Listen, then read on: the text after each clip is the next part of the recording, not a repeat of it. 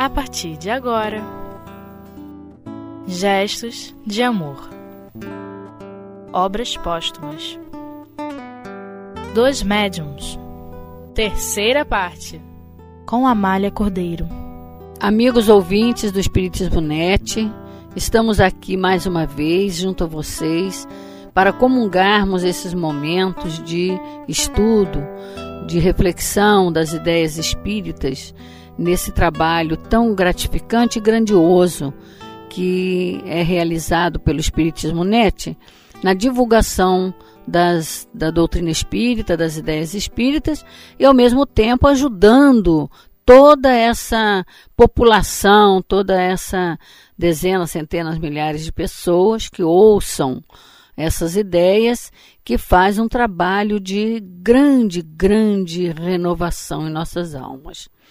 Então, que Deus nos abençoe mais uma vez e que possamos juntos prosseguir no estudo realizado agora nesse momento, que é de obras póstumas, esse manancial de ensinamentos que Kardec deixou para nós. Então, estamos no capítulo da manifestação dos espíritos, né, no subcapítulo dos médiuns, que é um trabalho já realizado no livro dos médiuns e livro dos espíritos. Eu gosto sempre de lembrar, assim, uma observação que de repente, estudando obras póstumas, eu fiz. É, quanto que Kardec aprofunda o assunto. Aquilo que ele já tratou no livro dos Espíritos, aquilo que ele já tratou no livro dos Médiuns. Então, ele aqui vem dando uma amplitude, ele vem falando de uma forma mais extensa né, do assunto, vem trazendo mais ângulos para nós dos assuntos. Então, temos muito, muito que aprender. Então, nesse tema, nesse, nesse tema do, do, de hoje, dos médiums, né, vamos relembrar que estamos estudando aqui a condição dos médiums, que é que são as pessoas aptas a sentir a influência dos espíritos e a, e a transmitir seu pensamento dos espíritos. Então, o que, é o médium? É um intermediário. Ele é um intermediário. E Kardec, no livro dos médiuns, ele faz aquela seleção de tipo de mediunidade, condição de mediunidade, característica de mediunidade, da forma da parte física, da, da parte moral, né? É, da condição do, do médium, da condição do espírito, é uma riqueza mesmo né, de ensinamento. E é algo assim que temos que valorizar muito, porque é a única fonte, a mais, a maior, mais é, perfeita, entre aspas, porque haverá a, a doutrina, né, é uma, é uma ideia progressiva, gente, e é uma doutrina que nós temos que estudar mais ou menos durante 800 anos, então não vamos querer dizer que é uma perfeição ainda, né? Mas, como disse Baltazar, daqui a 800 anos não haverá outra doutrina, haverá o aperfeiçoamento dessa, né? o aprofundamento. Então, o que eu quero dizer é que são muitos os ângulos que nós precisamos é, estudar e aprender e querer sempre, e que realmente abrange todas as circunstâncias da vida. Nessa condição de médium, mediunidade, então, que é o, o meio né, de nós é, termos noção de, de coisas nas nossas sensibilidades, faculdades, potencialidades, de uma forma mais ampla, porque vai falar da nossa intimidade de espírito. Só a doutrina espírita fala nisso. Por exemplo, é, é, é o, a ação da mediunidade o mecanismo, o mecanismo, o funcionamento verdadeiro só é visto do plano espiritual. Porque o que, que o homem vê? Nós, com os olhos carnais, vemos quando o médium está atuando. A gente vê um movimento do médium, vê o, o conteúdo da escrita, né? Agora, a nível fluídico, uma fluídico, magnético, de, de, de pensamento, de sentimento, tudo isso que envolve esse mecanismo, nós não sabemos, não conhecemos. Então, o, o que Kardec vem mostrar para a gente, né, ele faz aquela divisão toda, são mais de 60 né, tipos de percepções mediúnicas, e é um grão de areia no deserto ainda. Né? Não temos. Isso aí é, é, nada ainda diante da sua realidade. Então, nessa questão dos médiums, né, é, ele traz aqui as características que já foram estudadas né, dos médiums facultativos, médiums é, de efeitos físicos, etc., médiums sensitivos. Aí ele foi caracterizando cada mediunidade, né, o sensitivo, o auditivo, o falante, cada um dentro da sua característica, dentro da sua nuance, da sua particularidade íntima. Tudo isso só é, só pode ser fruto de quem vem falar de lá para cá para nós. Os ensinamentos que os espíritos trouxeram. E que nos cabe hoje, do item 46 ao 49, é sobre os médiuns sonâmbulos, sobre os médiuns inspirados, sobre os médiuns de pressentimento, proféticos e proféticos. 49 é o profético. Que nós vamos falar alguma coisa de cada um, né? É, é, pegando aqui o ângulo que Kardec traz para nós em obras póstumas. Então, nós já vimos que o sonambulismo, estudado em um livro dos espíritos e no livro dos médios, Kardec já tratou disso, inclusive mostrando é a diferença do sonambulismo como uma faculdade proveniente da capacidade da emancipação da alma, não propriamente mediunidade. Ela é uma faculdade que pode se tornar mediúnica. Ela pode ser utilizada pelos, pelo médium, pelos espíritos, para que haja uma transmissão de lá para cá. Porque médium é ser medianeiro. Né? Se não tem espírito, não tem médium. O médium pode ter a faculdade, mas se ele não tem, se não há ação do espírito, não tem mediunidade, não está tendo a comunicação, não está tendo a manifestação do espírito para essa comunicação. Então, no sonâmbulo, ele vem mostrando né, que ele é uma variedade da faculdade medianímica. E são duas ordens de fenômeno. O, sonâmbulo age sobre a influência do seu próprio espírito. Então, o sonâmbulo, é, como ele fala, age é, em função do seu próprio espírito, é quando é faculdade. Então, o espírito, ele sai do corpo, né, o, o sonâmbulo. Aliás, o que, que caracteriza o sonâmbulo?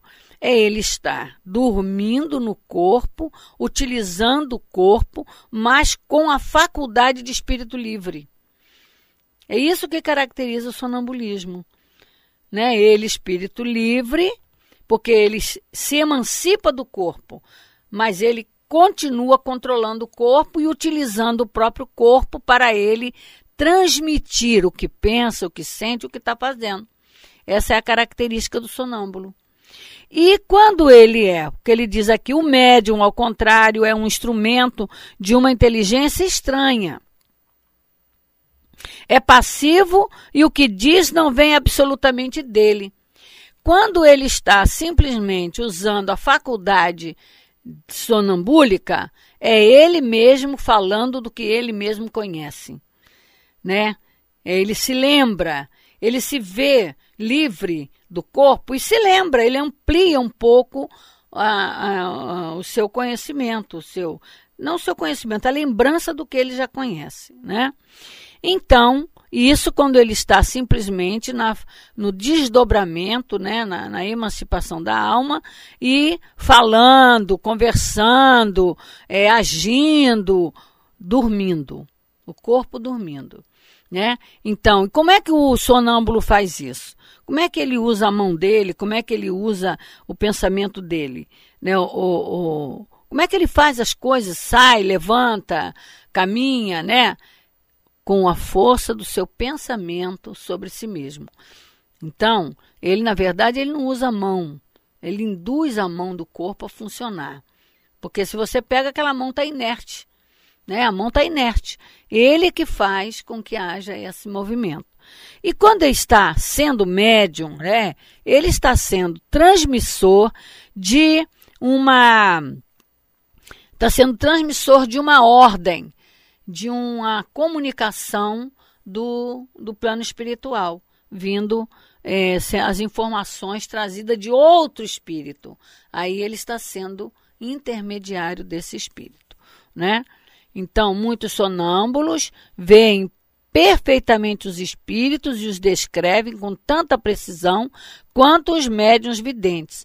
Podem se entreter com eles, transmitir seus pensamentos, o que dizem fora do círculo dos seus conhecimentos pessoais, lhes é frequentemente sugerido por outros espíritos. Então nós vamos dar uma pausa, tá? E já retornamos. Aguardem.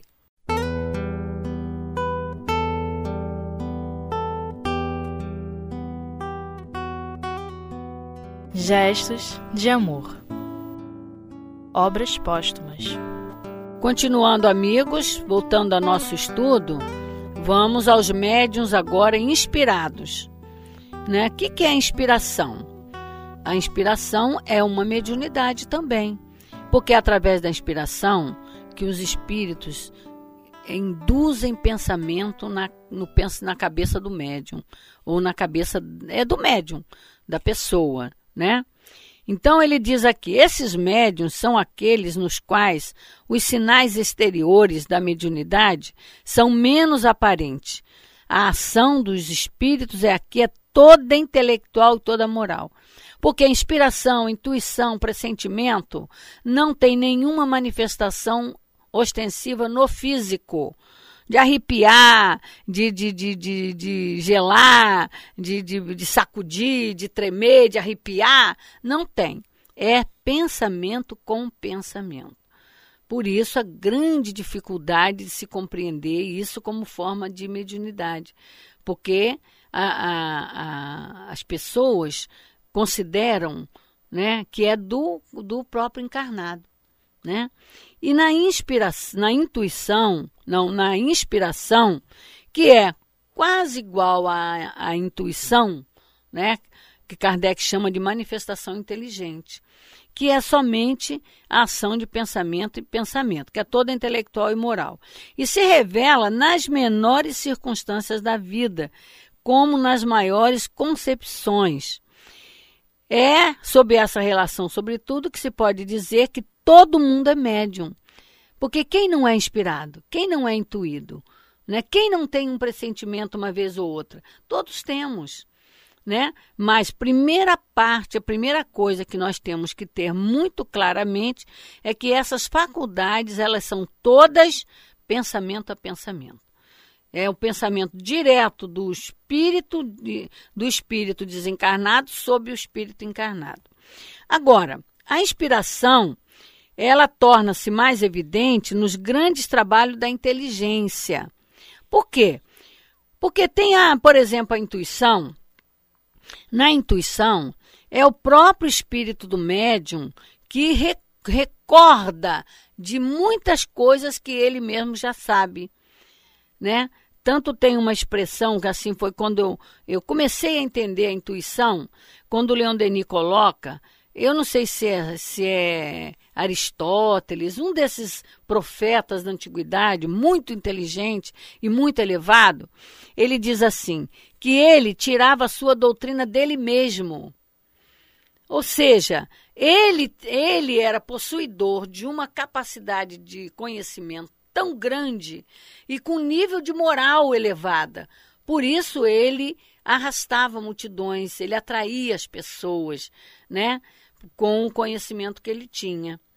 E a intuição é isso. Você, o que que os espíritos fazem na intuição, que ela é também uma forma de mediunidade? Porque eles ajudam você a lembrar. Na inspiração, olha o que, que ele diz na inspiração. Os homens de gênio Primeiro, ele diz que a inspiração torna-se mais evidente nos grandes trabalhos da inteligência. Pessoa que pensa muito, que raciocina muito, principalmente a nível elevado. Não é qualquer corriqueirazinho de pensamento, não.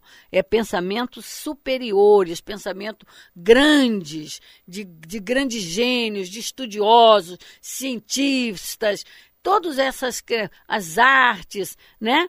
Então ele diz: os homens de gênio de todos os gêneros, artistas, sábios, literatos, oradores, são, em, sem dúvida, espíritos adiantados, capazes por si mesmo de compreender e de conceber grandes coisas.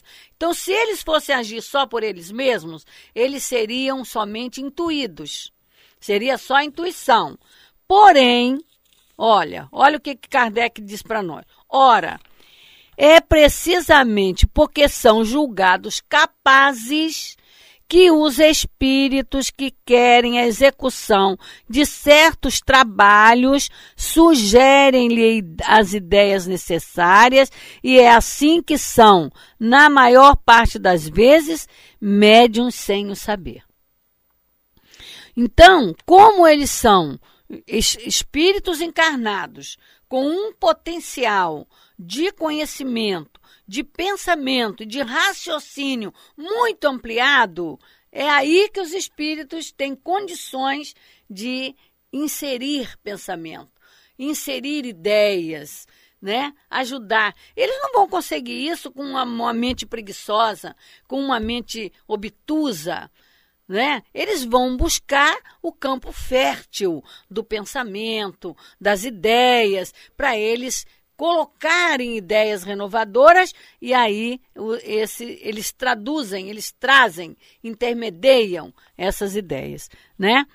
É, tem, entretanto, uma vaga intuição de uma, de uma assistência estranha, pois aquele que pede a inspiração não faz senão uma evocação. Por quê? Porque eles querem mais, então eles buscam e aí eles percebem, peraí, essa ideia veio do alto. Geralmente eles falam isso. E são os grandes profetas, os verdadeiros profetas. O médium de pressentimento são pessoas que, em certa circunstância, têm uma vaga intuição das coisas futuras e vulgares, né? Essa, essa intuição pode provir de uma espécie de dupla vista que permite entrever as consequências das coisas presentes e a filiação dos acontecimentos. Então, é quando o, o, o, o, médium, né, que tem o pressentimento, lhe é permitido perceber, né, pela vidência, até pela audição, notícias, informações de acontecimentos que estão por vir, pré-sentimento.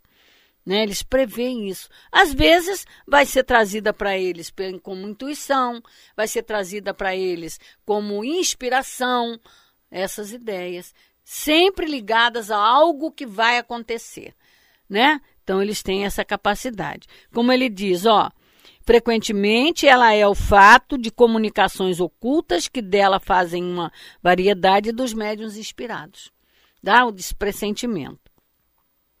Vamos lembrar que na Gênese, na Gênese, lá no capítulo 18, tem uma, uma, uma toda a lição mostrando a capacidade, por isso são espíritos muito elevados, esses inspirados e esses que têm a capacidade de prever futuro, por exemplo.